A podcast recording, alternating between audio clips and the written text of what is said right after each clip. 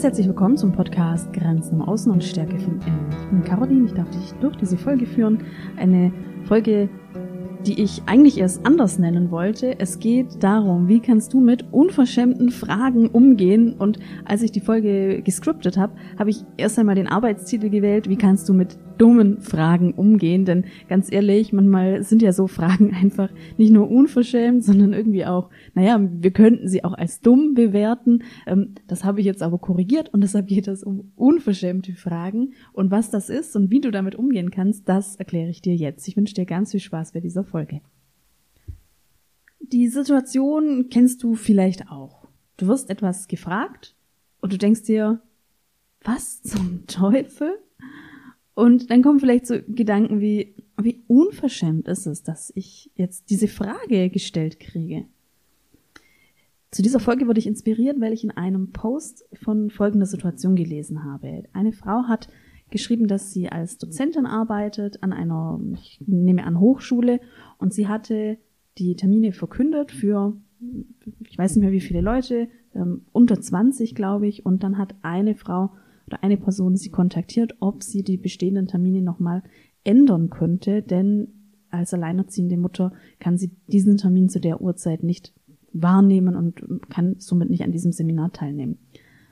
In diesem Post ging es gar nicht darum, diese Situation so zu verurteilen, sondern es ging, ähm, so kam es bei mir an, mehr um den Prozess, wie man ähm, Nein sagen lernen kann oder wie sich die Frage, wie sich die Posterstellerin mehr und mehr auch ermächtigt hat, Nein zu sagen. Und das fand ich ein super Beispiel für den ähm, Tatbestand der unverschämten Fragen und was übrigens ganz nett war, in dem Post hatte die Frau dann auch geschrieben, wie sie reagiert hat gedanklich und dass sie das respektlos fand. Also dieses Wort ist gefallen. Sie fand diese Anfrage erst respektlos und war dann aber ganz positiv überrascht oder war dann eben überrascht, als sie der Fragestellerin in Persona begegnet ist, weil es eine ganz respektvolle Person war. Also super spannend. Ja, und das schauen wir uns jetzt mal an, denn wenn du auch diese Situation kennst, unverschämte Fragen, Fragen, die dir dieses Was zur Hölle auslösen, wie kannst du damit umgehen? Schauen wir uns mal an, was sind unverschämte Fragen eigentlich? Oder dumme Fragen oder respektlose Fragen? Also, wenn wir uns unverschämte Fragen anschauen, dann sind das ja erst einmal Fragen, die auf dich diese Wirkung entfalten und diesen Bewertungsprozess auslösen das ist unverschämt. Also das sind Fragen, die eine ganz besondere Wirkung haben und in der Konsequenz hast du einen Bewertungsprozess. Zum Beispiel unverschämt. Das sind Fragen, bei denen du vielleicht auch so eine Schnappatmung kriegst. Also etwas, was dich so völlig auch aus deinem Alltag holt, wo du dann erst einmal sprachlos und atemlos bist. Was sind unverschämte Fragen noch? Ähm, könntest auch anders reagieren, könntest so die Augen verdrehen, ähm, gedanklich oder real bei so einer Frage. Also es könnte diese Wirkung erzeugen. Es könnte auch sein, dass du eine Frage auch eben ähm, Wut in dir erzeugt. Also eine Frage wirkt auf dich, du bewertest sie als zum Beispiel unverschämt oder wie in dem Beispiel als eine Respektlosigkeit. Dann könnte jetzt auch Wut entstehen und so Gedanken wie, ja, wie kann man das jetzt einfach nur fragen? Und ein weiterer Aspekt, den ich auch wichtig finde, eine Frage, die bei uns etwas auslöst, sowas würde ich doch nie fragen. Also, dass wir es auf uns beziehen und von uns ausgehen und denken, nie im Leben würde ich mich trauen, so etwas zu fragen. Und jetzt siehst du, dieses Thema unverschämt, eine unverschämte Frage, das ist erst einmal total subjektiv. Deine individuelle, Sichtweise hat da einen Einfluss, wie du es bewertest und dass du es bewertest. Denn Unverschämt, dafür gibt es keine Kriterien, außer dein eigener Maßstab. Und das heißt in der Konsequenz, wenn du zwei Leuten dieselbe Frage stellst, dann kann es sein, dass es für die eine Person unverschämt ist, das zu fragen, und für die andere Person hat es ähm, entweder gar keine Bedeutung oder eine ganz andere Bedeutung. Und jetzt kommt nochmal ein weiteres Gedankenspiel. Wenn es da keine festen Kriterien gibt für unverschämt oder nicht, sondern wenn es alles eine Frage der individuellen Maßstäbe und eigener Kriterien ist, eigener Wertvorstellung, dann kann es sogar dir passieren, dass du mal eine Frage stellst, die auf andere unverschämt wirkt. Oder die andere als unverschämt bewirken. Hast du dir das mal überlegt? Das ist doch unglaublich. Dann könntest du dir jetzt nämlich die Frage stellen, wann hast du denn zuletzt eine, ja, in der Wirkung unverschämt gewirkt? Was könnte das dann gewesen sein? Und hier noch einmal, unverschämt, diese Bewertung, das basiert auf unterschiedlichen Werten. Ich kenne es von mir selber zum Beispiel so, ich nehme immer sehr viel an, wie es so kommt und ähm, Termine, die ähm, sind einfach fix. Ich würde nicht auf die Idee kommen, ein Seminar ähm, zu, zu verschieben, nur wegen mir. Also da habe ich diese Idee so nur wegen mir, das ist so bei mir eingepflanzt. Also da nehme ich mich dann eher zurück, weil ich das so gelernt habe, weil das für mich ein hilfreiches Verhalten war. Das bedeutet aber auch, dass ich ähm, dann auch verzichten würde und mich hinten anstellen würde. Und da siehst du jetzt auch diese andere Perspektive.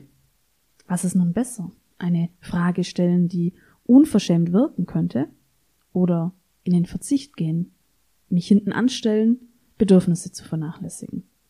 Also das siehst du, dass wir es uns manchmal auch erlauben könnten, mehr unverschämte Fragen zu stellen. Jetzt noch einmal in die Richtung, wenn wir etwas gefragt werden, da habe ich auch noch eine persönliche Situation. Du weißt ja von mir, der Podcast ist natürlich jetzt nicht nur daraus entstanden, dass ich das Thema Abgrenzung so spannend finde, sondern das hat natürlich auch den Hintergrund, dass ich selbst ein Abgrenzungsthema von mir kenne und da in unregelmäßigen Abständen immer auch noch herausgefordert werde mit meinen Grenzen. Und das habe ich ähm, vor einer Weile mal wieder richtig schön gespürt. Das war eine Situation als Angestellte, die noch nicht so lange her ist. Da hat mich eine Kollegin, die für die Planung zuständig ist, gefragt nach einem ähm, Diensttausch. Dazu musst du wissen, dass ich, dass ich zuletzt in Teilzeit gearbeitet habe, während ich ähm, als Coach schon tätig war und habe da Montag, Dienstag, Mittwoch gearbeitet. Und dann war da die Frage, ob ich an einem Freitag arbeiten könnte und dann dafür Montag nicht oder Mittwoch nicht. Ja, und das ähm, Ganze hat mich tatsächlich erstmal ins Schwimmen gebracht. Also, dass diese Anfrage gestellt worden ist, hat mich jetzt nicht überfordert, aber sagen wir mal so, ich war da nicht so 100 Prozent klar. Und dann habe ich eben auch mal Ja gesagt. Da war ich jetzt selbst nicht so enthusiastisch und es war für mich auf keinen Fall toll, da den, den Dienst zu tauschen. Ähm, aber ich habe es eben gemacht. Und ich habe das dann sogar noch einmal gemacht, äh, mindestens einmal noch. Und dann ist mir so aufgefallen, oh, jetzt habe ich eine Tür geöffnet. Denn was wir ja manchmal denken, wenn wir einmal Ja sagen, dass es dann irgendwie aufhört mit den Anfragen, das ist ja ganz oft das Gegenteil. Und ich habe da eine Tür geöffnet und bin dann tatsächlich öfters nochmal angefragt worden, um äh, für diesen Diensttausch oder für das Shiften meiner Arbeitstage. Und ich wollte diese Tür nicht offen lassen. Und dann habe ich mich bewusst entschlossen, dass ich diese Tür schließe und habe dann Nein gesagt. Und zwar konsequent. Das fiel mir erstmal gar nicht so einfach, denn ähm, einerseits war die Tür ja schon offen.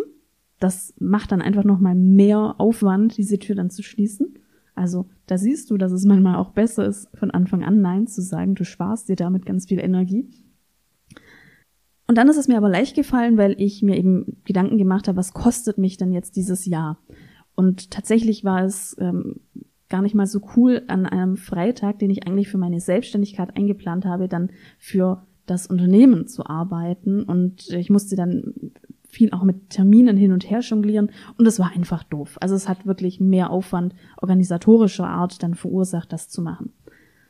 Also noch ein Grund, da, da dann die Tür zu schließen und als mir dann bewusst geworden ist, was es mich kostet, dieses Nein, äh, nein, dieses Ja zum Diensttausch für einen anderen Arbeitstag, als mir das bewusst geworden ist, war es dann auch einfach Nein zu sagen.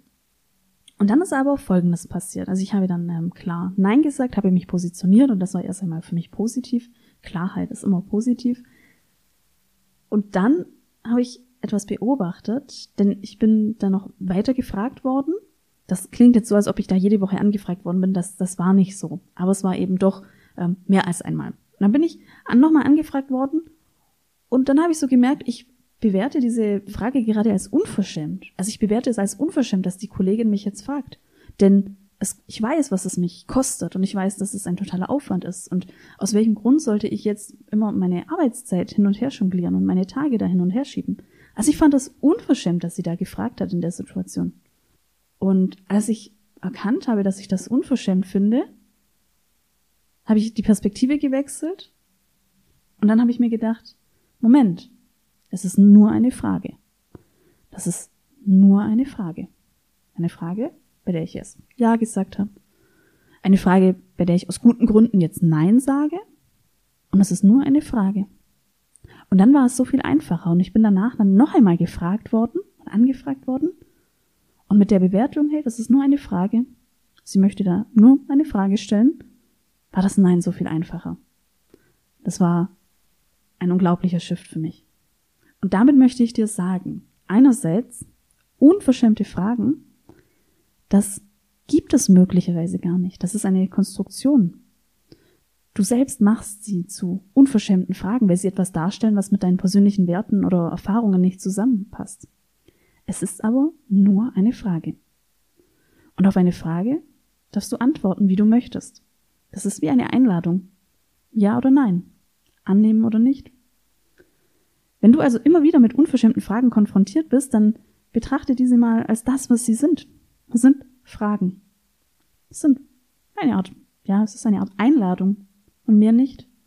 Und dann achte mal darauf, was passiert. Ich wünsche dir ganz viel Spaß beim Ausprobieren und ich hoffe, dass du in der nächsten Zeit die ein oder andere unverschämte Frage mal kriegst, um da in die Selbstbeobachtung gehen zu können.